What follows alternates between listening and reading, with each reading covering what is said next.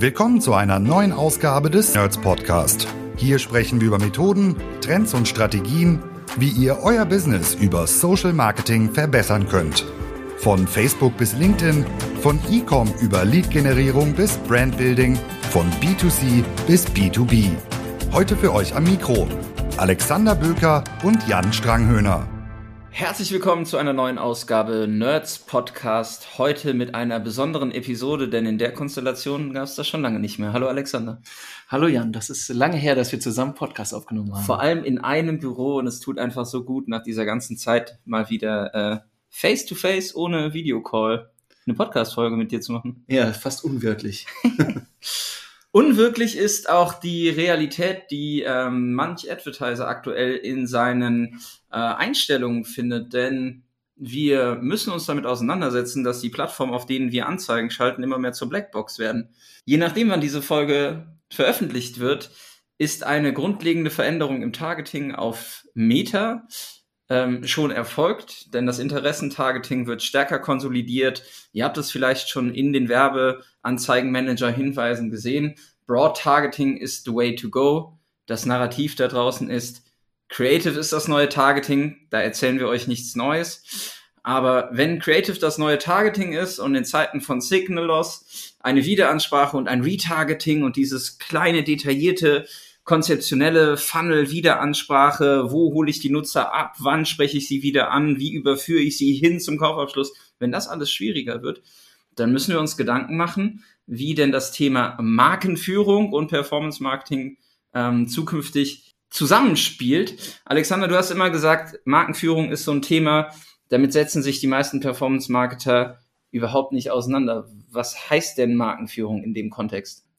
Ja, ähm, wir alle, die wir aus dem Zahlen- oder datengetriebenen Marketing kommen und dann sagen, okay, du machst das und dann siehst du auf der anderen Seite, Klick geht eins hoch, jemand tut etwas, jemand kauft etwas, eins zu eins Beziehung. Das, das hat ja, das hat ja auch lange gut für uns funktioniert, muss man mhm. sagen. Und ein paar Basics des Marketings haben wir dann auch für unnötig erachtet, muss man sagen. Es hat sich aber auch im Laufe der Zeit, ehrlich gesagt, schon bevor das Thema Signal Loss jetzt so akut wurde oder wenn man, wenn man mehr Cases sieht, zeigt sich ja, ähm, der Wert, den eine echte Marke hat, hm. ja, der besteht erstens über eine Plattform hinaus und äh, wirkt sich aber auch zweitens natürlich auch auf das, was wir dann als Performance-Marketing äh, betrachten, irgendwie stark aus. Ne? Dass das nicht gilt für, wenn ich irgendwie fröhlicher Dropshipper bin und die äh, lustige Yoga-Hose 63 hm. ausschließlich verschicke, ja. mal dahingestellt. Aber für alle, die irgendwie ein größeres Sortiment haben, die sagen, sie wollen länger am Markt sein, ist es ja so. Ähm, am Ende will ich als Marke wahrgenommen werden. Was heißt das jetzt? Und das, was wir, in, um das einmal abzugrenzen zu dem, was wir in der Vergangenheit auch gern gemacht haben, äh, direktes Produktmarketing, warum ist das eine Produkt gut? Ähm, Vertrauen aufbauen, dass das Produkt passt, aber wenn wir über, über Marke sprechen, dann sagen wir, wir gehen ein Level höher. Mhm. Wir, äh, die Marke selbst steht für etwas, wird mit etwas assoziiert und es wird Vertrauen aufgebaut zur Marke, unabhängig von dem einzelnen Produkt jetzt auch. Ne? Ja.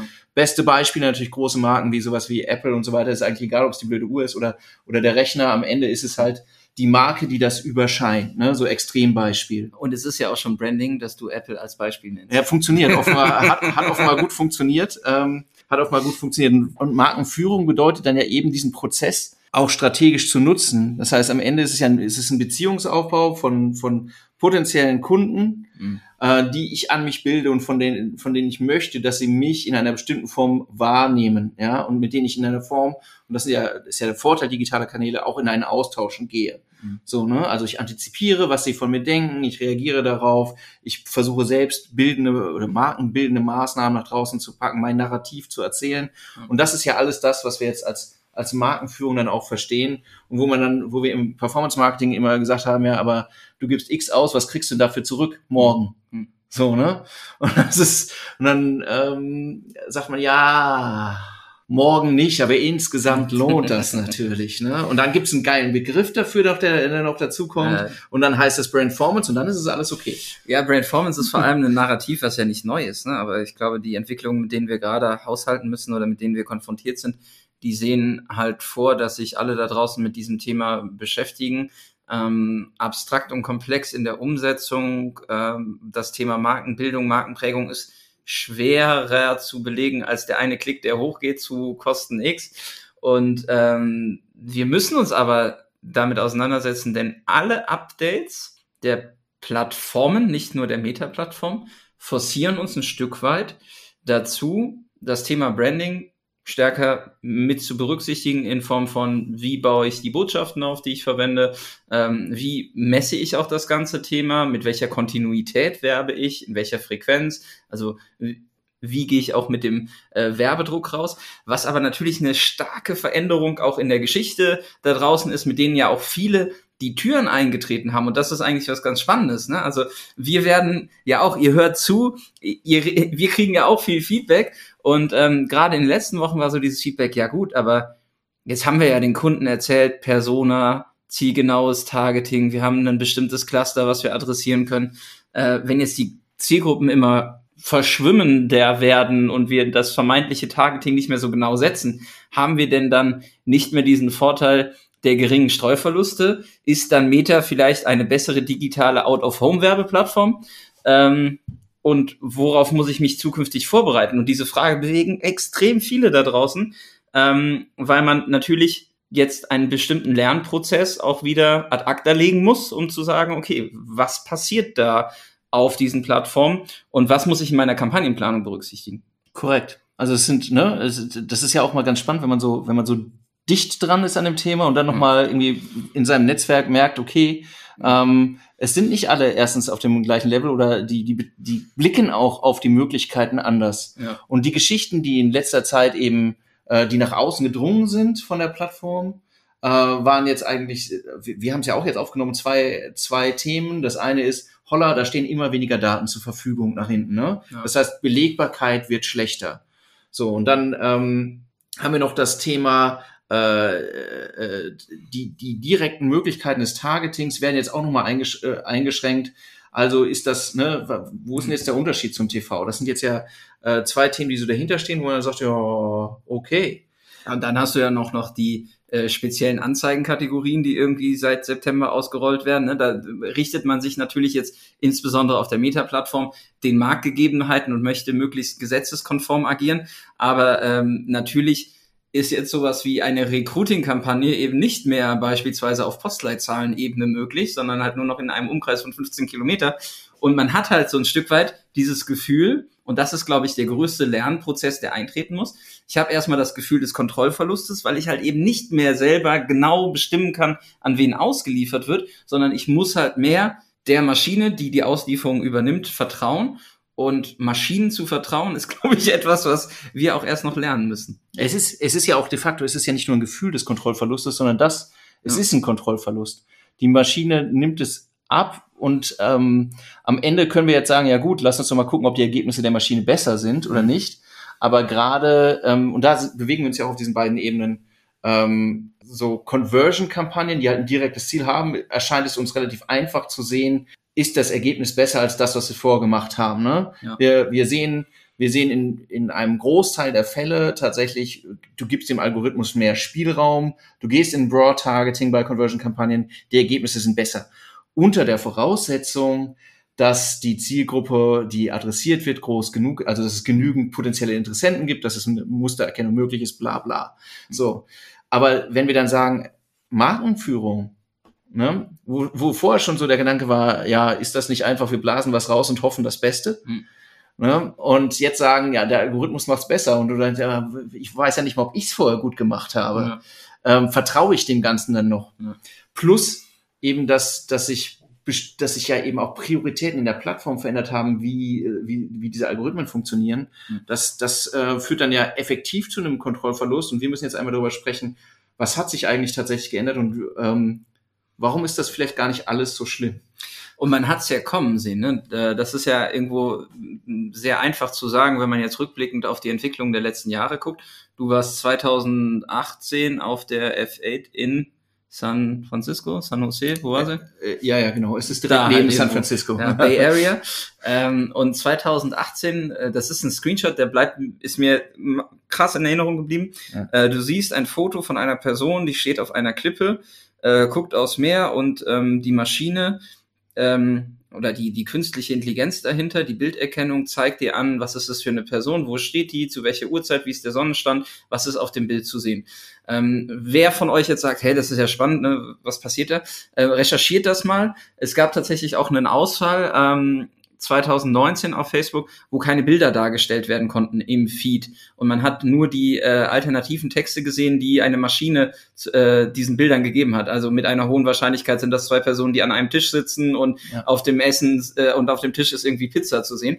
Und das war 2018. Und wenn wir uns jetzt überlegen, wie viele Menschen auf Plattformseite an diesem Thema arbeiten und wir sind noch mal vier Jahre weiter, dann können wir meiner Meinung nach auch anhand der Ergebnisraten, die wir gerade sehen, schon sehr stark davon ausgehen, dass insbesondere die Bild- und Videoerkennung so gut funktioniert, dass ich zukünftig eigentlich gar kein Targeting mehr brauche, sondern das ist dann Creative is the New Targeting, es extrem darauf ankommt, dass die Parameter auf dem Bild durch eine Maschine ausgelesen werden können und halt auch der Fokus der Produktdarstellung beispielsweise klar ist, dass die Kontraste gut sind, dass klar erkennbar ist, was biete ich denn an und dementsprechend äh, wird das halt den Leuten gezeigt, die am ehesten auf mein Kampagnenziel einzahlen.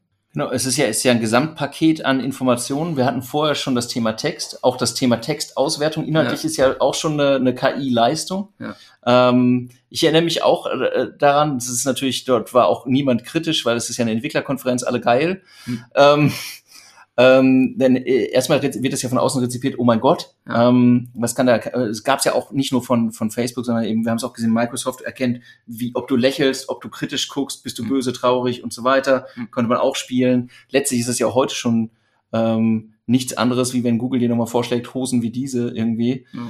Ähm, aber die, die Gesamtinformationen, die dann kommen, äh, die, die ermöglichen letztlich ja der Plattform einen, einen fundamentalen Wechsel. Und das ist ja, das ist ja die, die Geschichte, die sich auch vollzogen hat, ähm, wo wir von diesem Social Network, das darauf beruht, die Maschine lernt davon, äh, daraus, ähm, so ein bisschen wie, äh, weil ich Jan kenne, habe ich mit einer hohen Wahrscheinlichkeit auch Interesse daran, mhm. daraus und aus den Beziehungen, die wir untereinander haben, lassen sich die relevanten Informationen ziehen. Mhm. Und jetzt sind wir in der Situation, wo sich aus den Inhalten, die ich konsumiere, die ich konsumiere, ja. viel mehr Informationen ziehen lassen.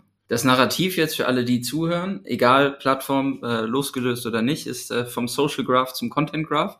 Es gibt einige Plattformen, äh, die das äh, sehr stark äh, nach vorne stellen und die unter euch, die beispielsweise auf TikTok unterwegs sind, die kennen das aus ihrer persönlichen Nutzung. Ihr seht ein bestimmtes Video, ihr reagiert darauf, euer Feed wird kontinuierlich erweitert von Inhalten, die ähnlich sind. Das heißt, wir haben eine Pattern-Erkennung äh, und dementsprechend äh, wird euch das zur Verfügung gestellt, auf das ihr am wahrscheinlichsten reagiert und Resonanz zeigt. Ähm, das heißt aber auch im Endeffekt, egal Plattform losgelöst, wie ich dann meine Werbemittel aufbaue, sie müssen halt extrem gut für eine Maschine interpretierbar sein. Und wenn ich halt sehr abstrakt arbeite oder vielleicht nicht den Produktfokus habe, dann wird es möglicherweise auch schwieriger in Auslieferung und Ergebnisrate. Yes. Alle reden von Signal Loss. Ähm, beim Thema Markenführung und Social Campaigning ähm, ist das natürlich auch etwas, was irgendwo sehr einschneidend ist. Wenn ich jetzt die Belegbarkeit nicht mehr habe oder auch nicht mehr weiß, wie groß meine potenzielle Zielgruppe ist, dann adressiere ich halt auf Facebook oder Instagram 47 Millionen aktive Nutzerinnen und äh, Nutzer. Äh, was mache ich denn mit meiner Budgetplanung dann oder mit der Aufstellung meiner Kampagnen? Wo lege ich denn den Fokus drauf, wenn ich da keine wirklichen Rückschlüsse mehr ziehen kann? Ja, wenn du die Plattform fragst, dann gib uns einfach das Geld, wir machen das schon. Ja. Ähm, aber die du hast ja eben schon eins gesagt, äh, Creative ist das neue Targeting. Letztlich die Überlegungen, die wir machen im Vorfeld, ähm, wie setzt sich das zusammen? Ähm, es gibt es gibt mehrere Ebenen. Das eine ist, ich muss mir halt sehr viel besser Gedanken machen, finde ich, ähm, wie meine Botschaften aussehen und zwar welche Motivatoren sie bei meiner Zielgruppe ansprechen sollen. Also das ist weg von dieser demografischen Betrachtung, wer mhm. ist meine Zielgruppe zu, was interessiert sie, was, was, was wird sie begeistern, was, welche Ängste kann ich bei ihr, bei ihnen erreichen und so weiter. Es ist ein bisschen, es ist ein, eigentlich ist es ein klassisch werbepsychologischer Ansatz, mhm. der sie jetzt aber eben Auswirkungen auf die, auf die Ausspielung hat. Mhm. Und dann, weil du gerade auch mal ähm, gesagt hattest, wie, wie verteile ich das Budget, ähm, äh, und wo trifft uns dieses Thema Signal Loss jetzt so mhm. hart? Und es trifft uns, also je, je dichter ich an die Conversion gehe, desto mehr trifft uns das Thema Signal Loss. Erstens, weil ich dort natürlich ähm, für jeden Kontaktpunkt sehr viel mehr Geld ausgebe als bei anderen Kampagnenarten. Das heißt, dann will ich auch schon irgendwie einen Gegenwert belegbar haben. Und ähm, dort äh, reden wir normalerweise davon, dass wir irgendwie einen Wechsel haben, raus aus der Plattform auf die Webseite in ein Shopsystem und dort findet ja genau dieser, diese, schlägt ja das Signal Loss Hackebeil zu mhm. und trifft relativ viel davon. Das heißt, nach unten raus haben wir ja tatsächlich ein hohes, äh, hohes Problem durch das Thema Signal Loss. Aber nach oben, da wo ich irgendwie vergleichsweise günstig auf der Plattform rumtolle und die Menschen in einer bestimmten Frequenz erreichen will mhm. und, und, und da da tangiert mich das Thema Signallos ja noch gar nicht in der Form, sondern äh, das heißt, wenn ich jetzt sage, ich will durch Markenkontakte bestimmte Effekte erzielen, dann ist mir jetzt ja erstmal nicht so wichtig, passieren die auf meiner Homepage oder passieren die woanders. Mhm. Die Möglichkeiten haben sich jetzt eigentlich dort nicht massiv eingeschränkt oder, oder siehst du es anders? Nein, das nicht, aber ich glaube, dass viele im Performance Marketing das Thema Brandlift bis jetzt beispielsweise ja. äh, in der Messung belächelt haben, aber zukünftig gerade bei der Belegbarkeit oder bei der bei der ja, äh, Auslegung der Wirksamkeit von Upper Funnel Kampagnen ja. gar nicht mehr drum herumkommen, eine qualitative Messung via Brandlift zu machen, um am Ende zu sagen, okay, in welchen, also da kriege ich ja beispielsweise demografische Kohorten ausgewiesen, äh, wie viel inkrementellen Uplift in der Werbeerinnerung habe ich in einem bestimmten Alterssegment erzielt. Wenn ich das halt zukünftig darüber belegbar machen muss, ähm, dann sehen halt aber auch meine Kampagnen-Setups anders aus und dann habe ich eine zusätzliche Ebene, mit Metriken, ähm, die vielleicht auch erstmal auf der äh, Stakeholder-Seite verstanden werden muss. Ne? Also wenn man sagt, so, keine Ahnung, was habe ich jetzt hier gemacht und äh, wie, wie macht man dann am Ende Markenwirkung messbar, dann ist man halt im Performance-Marketing immer so ein Stück weit sehr bold durch die Tür gegangen, hat gesagt, interessiert mich nicht, ich habe hier die richtigen Werte, ne? ich kann dir direkt sagen, was kostet mich eine Conversion und das skaliere ich hoch. Und jetzt ist es halt so, okay, wenn die Leute im Upper Funnel erreicht werden und ich halt weniger Metriken habe, die ich belegen kann, dann muss ich mir halt gucken, was ich zukünftig in meinen Werkzeugkasten an Instrumenten brauche, damit ich das noch irgendwie steuern und äh, optimieren kann.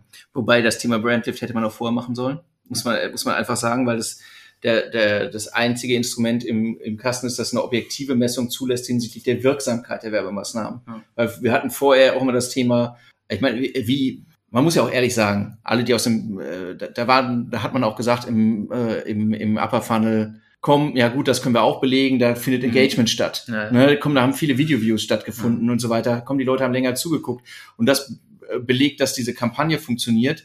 De facto ist es aber so, dass wir da, dadurch nie wissen, ähm, hat die Kampagne funktioniert? Also haben, haben Leute ein, in ihrem Kopf, hat diese Conversion im Kopf ja, stattgefunden wegen unserer Kampagne oder haben sie die Kampagne gesehen, weil die schon im Kopf so weit war, dass die, dass die Plattform identifizieren konnte, der will was von mir sehen. Ne? Ja. Das wussten wir halt vorher schon nicht. Aber es hängt halt sehr stark damit ab, bleibt meine Botschaft hängen und was ja häufig auch als Instrument genutzt wurde, um eine möglichst präzise, äh, einen präzisen Fit der Botschaft zur Person hinzubekommen, war ja das Instrument der Persona. Jetzt haben wir eben ja über Motivatoren gesprochen, ja. die ja losgelöst von Persona-Kriterien sind. Ne? Ich habe sehr häufig in meinen Workshops dieses Thema, hey, äh, ne, Persona-Modelle werden dann häufig auf Basis von vielleicht den falschen Parametern gemacht. Ne?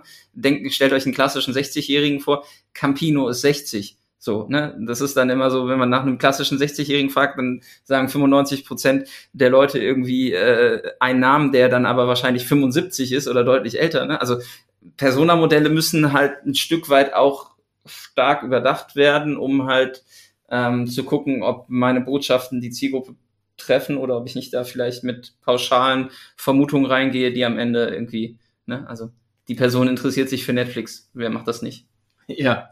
So. Äh, man muss auch, Persona, Persona-Modelle können ja recht komplex sein. Sie ja. haben halt irgendwie Facetten, äh, und normalerweise das, was am Ende hängen bleibt, sind die vergleichsweise einfachen Faktoren, die dazu mhm. gedacht werden, wie die Demografien. Das ja. gesagt, ist 60, ist im mittleren Alter, gut beschäftigt. Ja. So, das sagt etwas über die Person, mhm. aber noch nicht über ihre Motivatoren aus, ne? Nur indirekt. Und da, da muss man sich, muss man einfach sagen, äh, man muss sich mehr Mühe geben, zu verstehen, was, was sie antrifft. Man, man kann die ja im Kopf haben, aber man muss, äh, man bucht ja nicht mehr eins zu eins jetzt ein, so Datenblatt. Ja. Hier, hier, hier kommt das Datenblatt Persona XY. Kommt mein Persona-Briefing, ja, genau. So, ja. sondern was die Leistung, die gemacht werden muss, ist ja zu sagen, okay, und was bedeutet das denn jetzt mit dem Blick dieser, dieser Person auf das, was wir anzubieten haben? Ja. Und das muss ich in Botschaft übersetzen und das ist bestimmt am Ende das Kampagnendesign. Und das ist halt schon ähm, schwieriger, muss man sagen. Die Komplexität nimmt nicht ab, aber die Plattformen haben natürlich durch ihre Targeting-Möglichkeiten uns auch ein Stück weit dazu erzogen und sehr viel Zeit äh, damit auseinanderzusetzen, weil ich konnte ja alles einstellen. Ne? Wenn man Kontrollwahn ja. hat, dann ist das ja hervorragend. Jeder Punkt äh, kann ins Detail definiert werden. Jetzt ist es halt so, dass man sagt, okay, ich habe ja immer noch die Möglichkeit, grob meine Zielgruppe zu bestimmen, halt nicht mehr so präzise. Die Frage, die man ja sich auch gefallen lassen muss, ist, war das denn vorher auch die richtige Einstellung, die man da äh, vorgenommen hat? Ne? Ähm, waren denn das überhaupt die richtigen Interessen? Aber man hat halt äh, die Illusion gehabt, das einstellen zu können und somit die Motivatoren auf Rezipientenseite vielleicht besser vorauszusagen. Jetzt ist es halt so, dass man sagen muss, okay, äh, vielleicht weiß auch Facebook, Meta an der Stelle, einfach besser durch die Schnelligkeit von Daten, durch das Nutzungsverhalten ähm, auf Basis der ganzen Inhalte, was die Person gerade triggert und was nicht. Ähm, und dementsprechend, ja, glaube ich, werden wir zukünftig nicht mehr so stark über Personas nachdenken, sondern vielleicht über unser gutes, altes, bekanntes Value Proposition Canvas. Das äh, glaube ich auch. Also schon vorher glaube ich, dass es so war. Alles Targeting ist letztlich wie eine Hilfestellung für den Algorithmus. Ja. Wo wir gesagt haben, okay, das sind sozusagen vorgreifend, bauen wir so einen kleinen Zaun. Innerhalb dessen kannst du dich dann austoben, weil ich weiß, schon außerhalb von dem Zaun ist nichts. Ja. So die Annahme, dass ich das besser weiß. Ja. und jetzt ist einfach eine Frage, kompetitiv, weiß der Algorithmus nicht inzwischen, also sieht er vielleicht auch Dinge, die ich nicht sehe. So, ne? Aber du hast es gerade auch schon angesprochen, das Thema Value Proposition Canvas, mit dem wir jetzt ja seit genug Jahren, seit genug Jahren gerne immer arbeiten. Was, und das im Prinzip genau darauf aufsetzt. Noch einmal ganz so die, die Mini-Historie, alle ja. kennen oder alle Startup-Freunde kennen das äh, Modell, dieses äh, Business Model Canvas, das entwickelt wurde. Und in der Mitte von diesem, von diesem Canvas steht das Thema Value Proposition. Und wenn man da mit der Lupe rangeht im, im Geiste, mhm. ergibt sich daraus ein anderes Canvas, das äh, wiederum auf der, auf der einen Seite das Produkt hat hm. und auf der anderen Seite die Zielgruppe. Ähm, wir arbeiten mit einer leicht abgewandelten Form, die ein bisschen mehr, ähm, die nicht so sehr diesen Produktfokus hat, sondern mehr marketingseitig und verhaltenspsychologisch motiviert ist und betrachten sozusagen bei den Leuten eben, was sind äh, was ist tatsächlich das Bedürfnis, das besteht, was sind die Wünsche, die damit verbunden sind, was nicht identisch ist und welche Ängste sind auf der anderen Seite damit verbunden. Ähm, und dann eben beim auf der auf der linken Seite, auf der auf der Produktseite eben ähm, die Fragen, äh, ja, das klassische Feature-Benefit-Thema plus eben oft unterschätzt das Thema Experience. Das heißt, wie ist es wirklich, das, das dann auch zu erleben? Das lässt sich mhm. bis auf die Markenwelt natürlich hochrechnen. Wie ist die Erfahrung mit der Marke? Ne? Und wie, wie, wie, wie stehe ich als potenzieller Nutzer zu? Und das ist, das lässt sich ganz gut ausarbeiten. Da habe ich halt wieder den Kontakt zu der Markenführung. Ne? Also wenn man sagt, okay, wir haben das Value Proposition Canvas, wir müssen die Motivatoren bestimmen. Wir sprechen eben nicht nur über USPs, sondern wir gucken uns die Rezipientenseite an.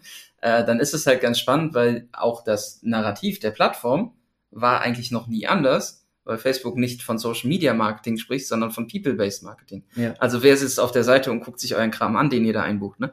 Äh, und ein Beispiel zu bringen, wir haben äh, einen Kunden im Spielzeugbereich, äh, die stellen wunderbare Trehtraktoren her, robustes Spielzeug für draußen, äh, wo man sagen würde, ne, das ist langlebig, made in Germany, robustes Spielzeug für draußen.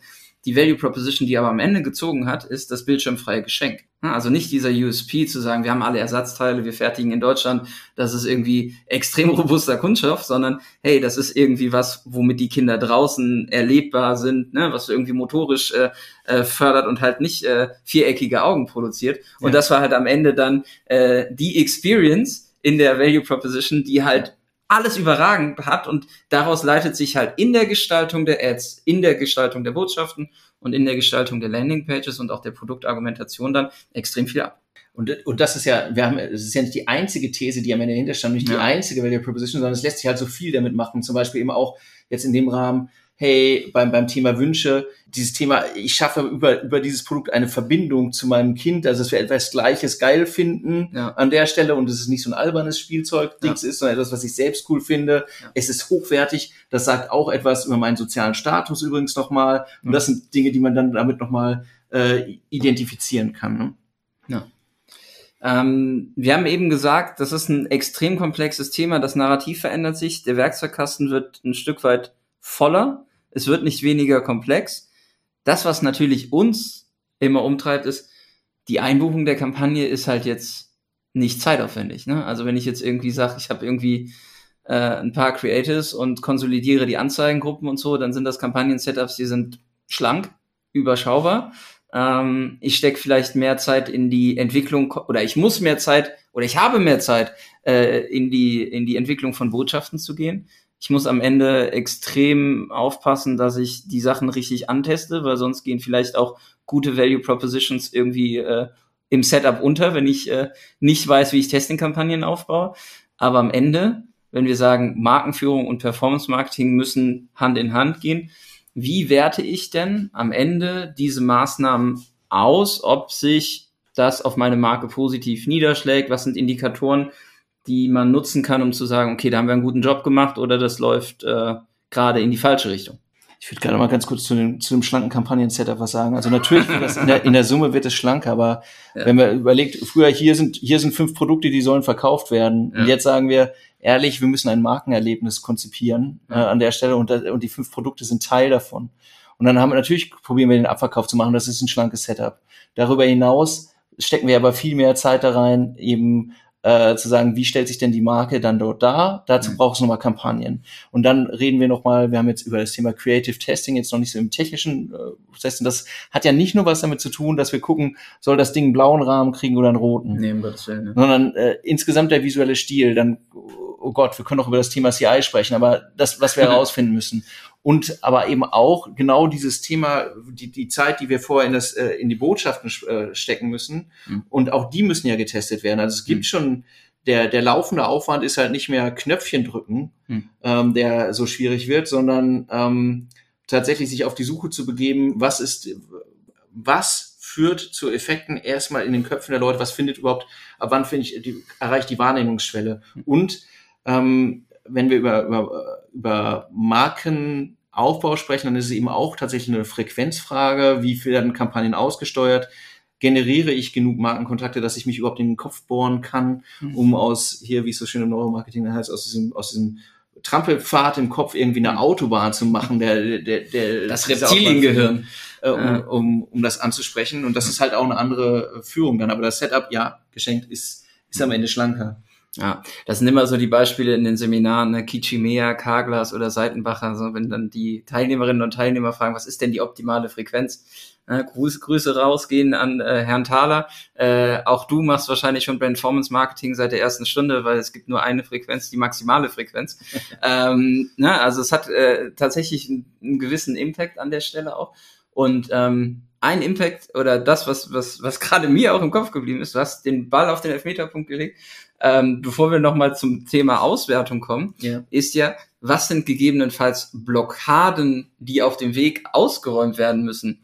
Und unserer Erfahrung nach in den aktuellen Kundenprojekten, wo wir auch sehr viele Werbemittel erstellen, ist halt sehr häufig, dass sich dieser Ansatz, Value Propositions ausprobieren, unterschiedliche Pfade antesten, extrem mit diesem äh, CI-CD-Richtlinien äh, beißen kann, ne? wo man sagt, okay, ähm, wir haben hier aufgrund der Markenführung ein bestimmtes CI und Corporate Design irgendwie festgelegt. Ähm, das finden wir alle geil, aber es hemmt uns halt vielleicht bestimmte Motivatoren stärker zu visualisieren, ähm, klarer zu polar polarisieren in der Abgrenzung zu Marktbegleitern.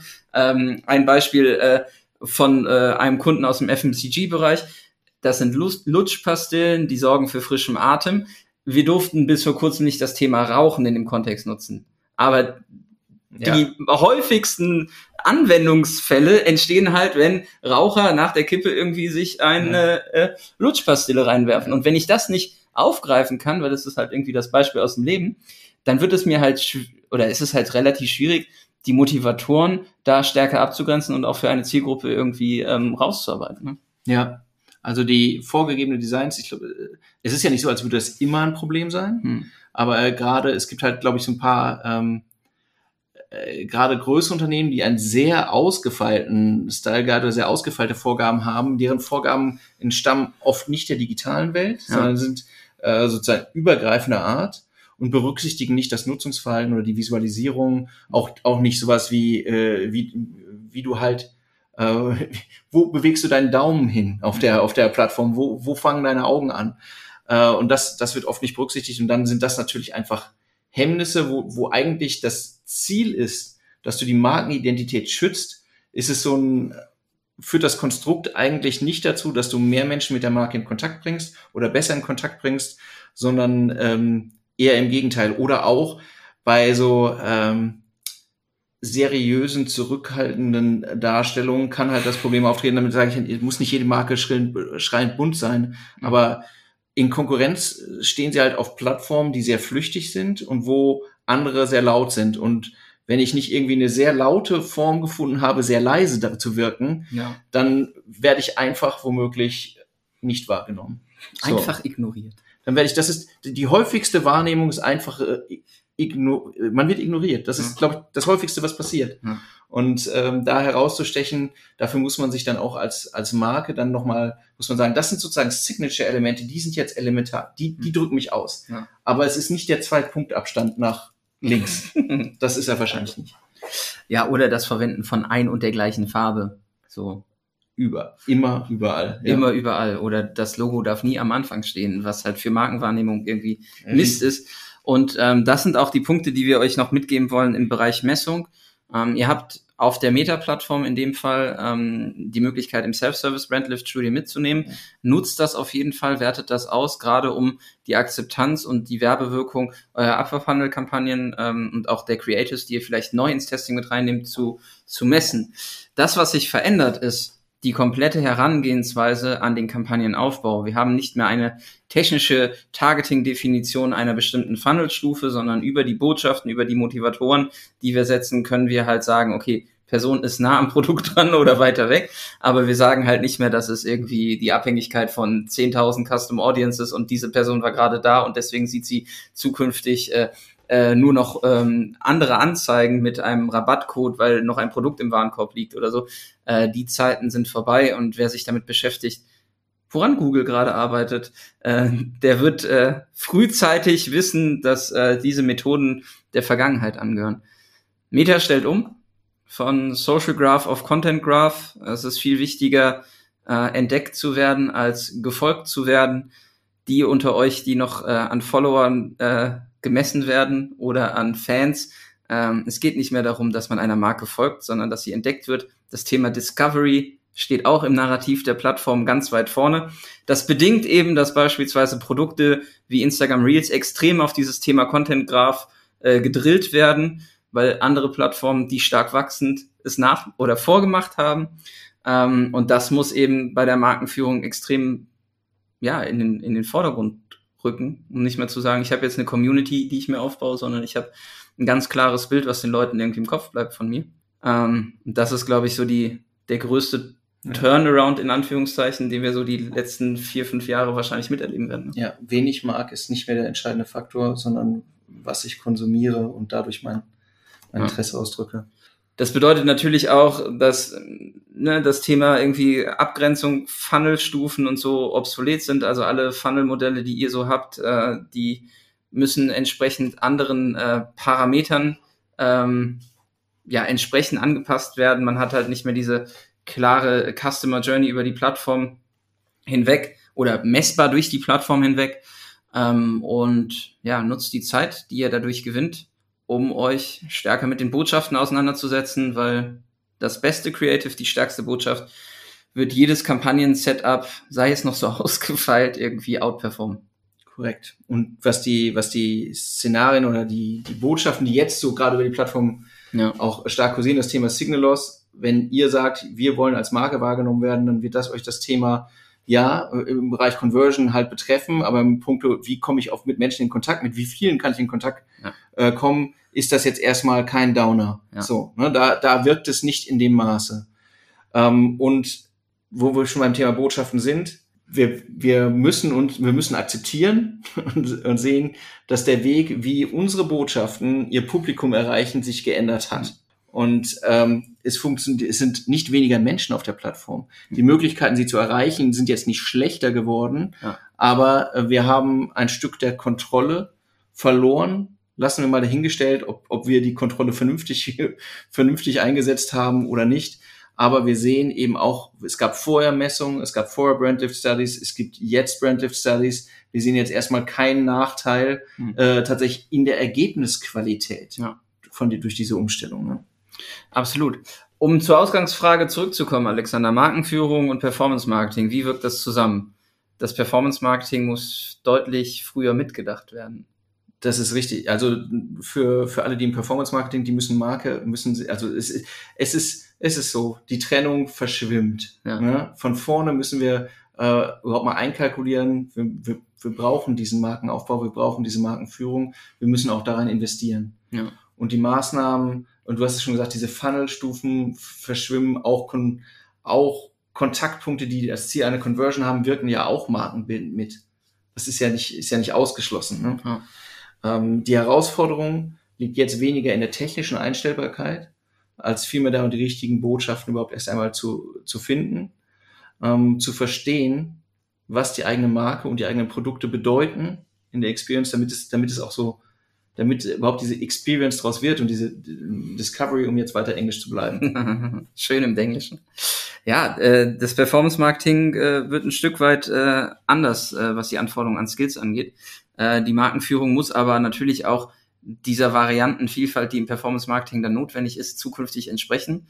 Und wenn man da halt nur einen Weg vorgibt und den Rahmen sehr eng äh, fasst durch äh, Markenbild, strenge CI, strenge ähm, Corporate Design Vorlagen, dann werdet ihr nicht mehr ähm, ja die Möglichkeit in der Optimierung haben, denn zukünftig ist eben die Skalierung von Kampagnen nur noch durch den konsequenten Ausbau der richtigen oder mit den richtigen Werbemitteln und richtigen Botschaften möglich. So viel zum Thema Markenführung in Zeiten von Signal Loss. Was bedeutet ähm, das Thema jetzt auch plattformseitig gedacht?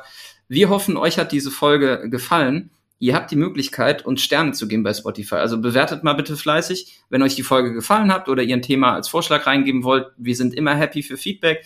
Also schickt uns gerne ähm, das Feedback, was ihr habt, den Themenvorschlag, den ihr euch wünscht und ähm, wir versuchen, wie wir dem gerecht werden können. Und wenn du, der jetzt zuhörst, sagst, ey, ganz ehrlich, die Nerds, ne, die denken über dieses Thema irgendwie anders und besser und ich habe Bock, irgendwie Teil der Nerds zu werden. Wir haben ganz, ganz viele offene Jobs auf dienerds.com slash jobs. Schaut mal vorbei. Wenn wir bald sprechen würden, würde es uns freuen.